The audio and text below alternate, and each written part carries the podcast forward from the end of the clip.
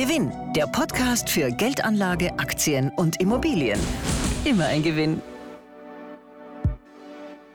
Herzlich willkommen zum Gewinn-Podcast. Ich bin Karina Jahn und leite beim Gewinn die Online-Redaktion.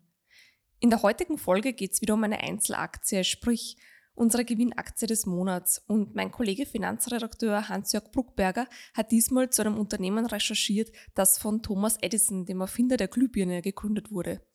Wir gehen gleich dazu ins Detail, vorab aber wie gewohnt ein rechtlicher Hinweis. Unsere Ausführungen basieren auf den Gewinneinschätzungen von Analysten. Sie sind keine Kaufempfehlung und ersetzen auch keine individuelle Anlageberatung. So, Hans-Jörg, was hast du uns denn diesmal Schönes mitgebracht? Ja, hallo auch von meiner Seite. Es ist diesmal wirklich etwas ganz Besonderes. Ich habe mir die Liste der größten Kursgewinner im S&P 500 Index auf Sicht von zwölf Monaten angeschaut.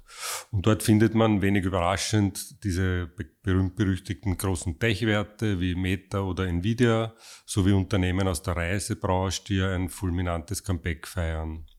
Ganz vorne mischt allerdings ein Überraschungskandidat mit, nämlich der über 130 Jahre alte und schon beinahe totgesagte Konzern General Electric, kurz GE. Der Wert der Aktie hat sich innerhalb der zurückliegenden zwölf Monate glatt verdoppelt und damit besser performt als Meta, Netflix, Apple oder die heuer wieder starke Aktie von Tesla. Und wie kam es dazu? Da möchte ich für alle, die den Konzern vielleicht nicht so gut kennen, zunächst eine kleine Geschichtsstunde einlegen. Die Ursprünge des Konzerns gehen weit zurück. Wie du schon erwähnt hast, äh, eigentlich äh, wurde der Konzern ursprünglich vom legendären Erfinder Thomas Edison gegründet und zwar im Jahr 1890. Dann folgte eine lange Erfolgsgeschichte. Also jahrzehntelang war G ein wirkliches Aushängeschild der US-Wirtschaft. Ein riesiger Mischkonzern, vielleicht am ehesten vergleichbar, dass man sich was vorstellen kann mit dem bei uns bekannteren und präsenteren Siemens-Konzern. GE produzierte Gasturbinen ebenso wie Flugzeugtriebwerke, Röntgengeräte, Haushaltsgeräte, hat dann sogar eine eigene Bank betrieben und auch den bekannten Fernsehsender NBC unter seinem Dach gehabt. Anfang der 2000er Jahre war GE mit einer Marktkapitalisierung von rund 600 Milliarden US-Dollar damals sogar das wertvollste börsennotierte Unternehmen der Welt. Damit hatte G dann aber seinen Zenit erreicht und der Konzern stolperte in der Folge von einer Krise in die nächste, wurde auch von der Finanzkrise schwer getroffen und im Jahr 2019, nachdem dann auch noch der Vorwurf des Bilanzbetrugs bekannt geworden war, betrug die Marktkapitalisierung dann nur noch rund 70 Milliarden Dollar. Gleichzeitig sind Mischkonzerne generell aus der Mode gekommen an der Börse. Also Nachteile wie hohe Komplexität und eine meist geringere Effizienz wiegen für Investoren schwerer als der Vorteil einer Diversifikation der Geschäftstätigkeit. Börsianer lieben sogenannte Pure Plays, also Unternehmen mit einem klaren Fokus. Lange Rede, kurzer Sinn. GE war zuletzt ganz schön am Sand, schrieb 2021 einen Verlust von fast 7 Milliarden Dollar und der Aktienkurs war im Keller. Und was ist dann passiert? Nachdem zeitweise sogar der Fortbestand des Unternehmens in, in, Gefahr geraten war, leitete CEO Larry Culp umfangreiche Restrukturierungsmaßnahmen ein. Einzelne Geschäftsbereiche wurden verkauft, vor allem aber wurde die Aufspaltung des Konzerns in drei unabhängige Unternehmen beschlossen. Im Jänner 2023 wurde bereits die Abspaltung der Medizintechniksparte als eigenständiges Tochterunternehmen G Healthcare vorgenommen und ein Großteil der Anteile an die Börse gebracht und in Form einer Aktiendividende an die GE-Aktionäre ausgeschüttet.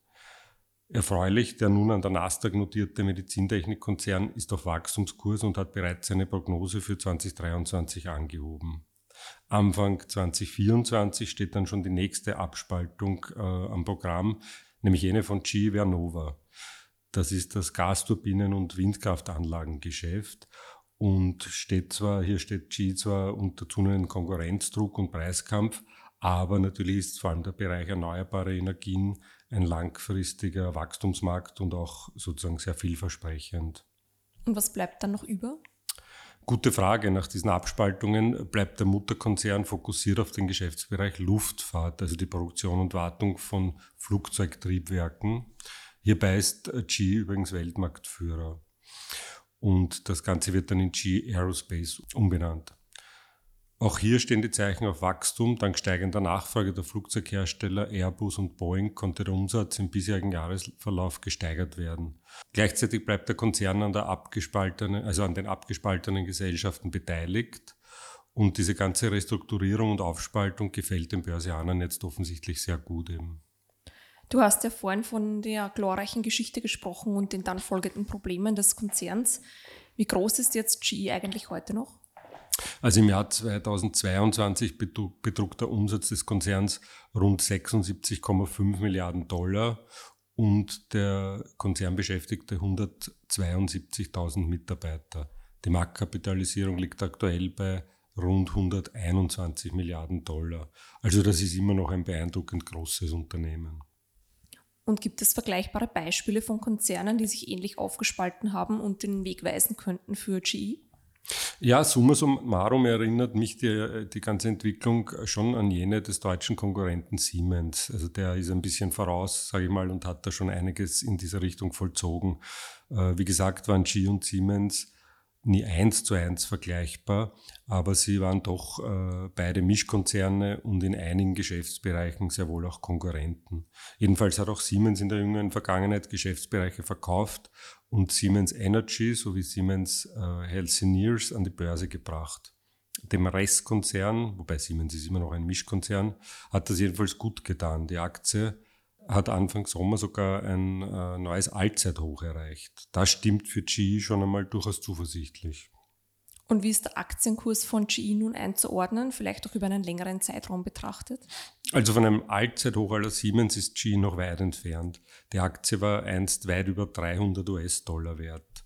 Aber immerhin nach Jahren des geradezu Dahinsiechens hat die Aktie zuletzt eben ein starkes Lebenszeichen von sich gegeben und wieder einen dreistelligen Kurs erreicht. Jetzt gilt es, den langfristigen Abwärtstrend zu überwinden, was charttechnisch ein starkes Kaufsignal wäre.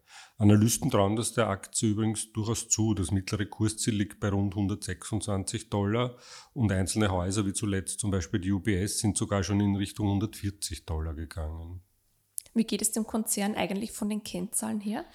Ja, es schaut gut aus. Nicht umsonst ist die Aktie zuletzt eben doch deutlich gestiegen.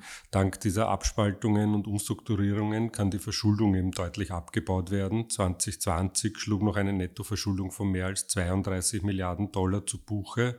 2025 sollen es laut Analystenschätzungen keine 5 Milliarden mehr sein. Und schon heuer soll der Konzern wieder Gewinne schreiben. 2024 soll dann auch die operative Marge und auch die Eigenkapitalrentabilität sollen beide eben wieder zweistellige Prozentwerte erreichen. Der Umsatz wird wegen der Abspaltungen naturgemäß zunächst etwas zurückgehen, aber dafür sollten wieder schöne Gewinne erzielt werden. Und laut Schätzungen von Analysten sollten ab heuer wieder Milliardengewinne eingefahren werden, wobei die Tendenz steigend ist, sprich schönes Wachstum erwartet wird. Und wie steht es um die Bewertung der Aktie? Naja, klassische Bewertungskennzahlen sind in so einer Turnaround-Situation immer bedingt aussagekräftig. Äh, aber ein für 2024 geschätztes Kursgewinnverhältnis von rund 21 sowie ein Kurs-Buchwertverhältnis von rund 3,4 sind durchaus in Ordnung. Vor allem, wenn man bedenkt, äh, dass das volle Potenzial des Konzerns bis dahin ja wohl noch nicht ausgeschöpft ist. Zum Vergleich, der US-Mischkonzern Honeywell, von der Größe durchaus etwas vergleichbar mit G, wird aktuell zum siebenfachen Buchwert gehandelt, ist also deutlich teurer.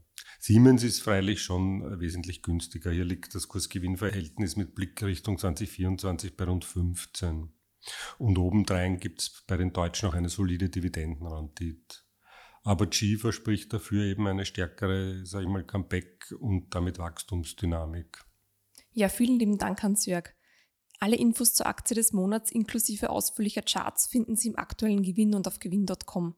Den Link finden Sie wieder in der Episodenbeschreibung. Danke fürs Zuhören und bis zum nächsten Mal. Gewinn, der Podcast für Ihren persönlichen Vorteil. Immer ein Gewinn.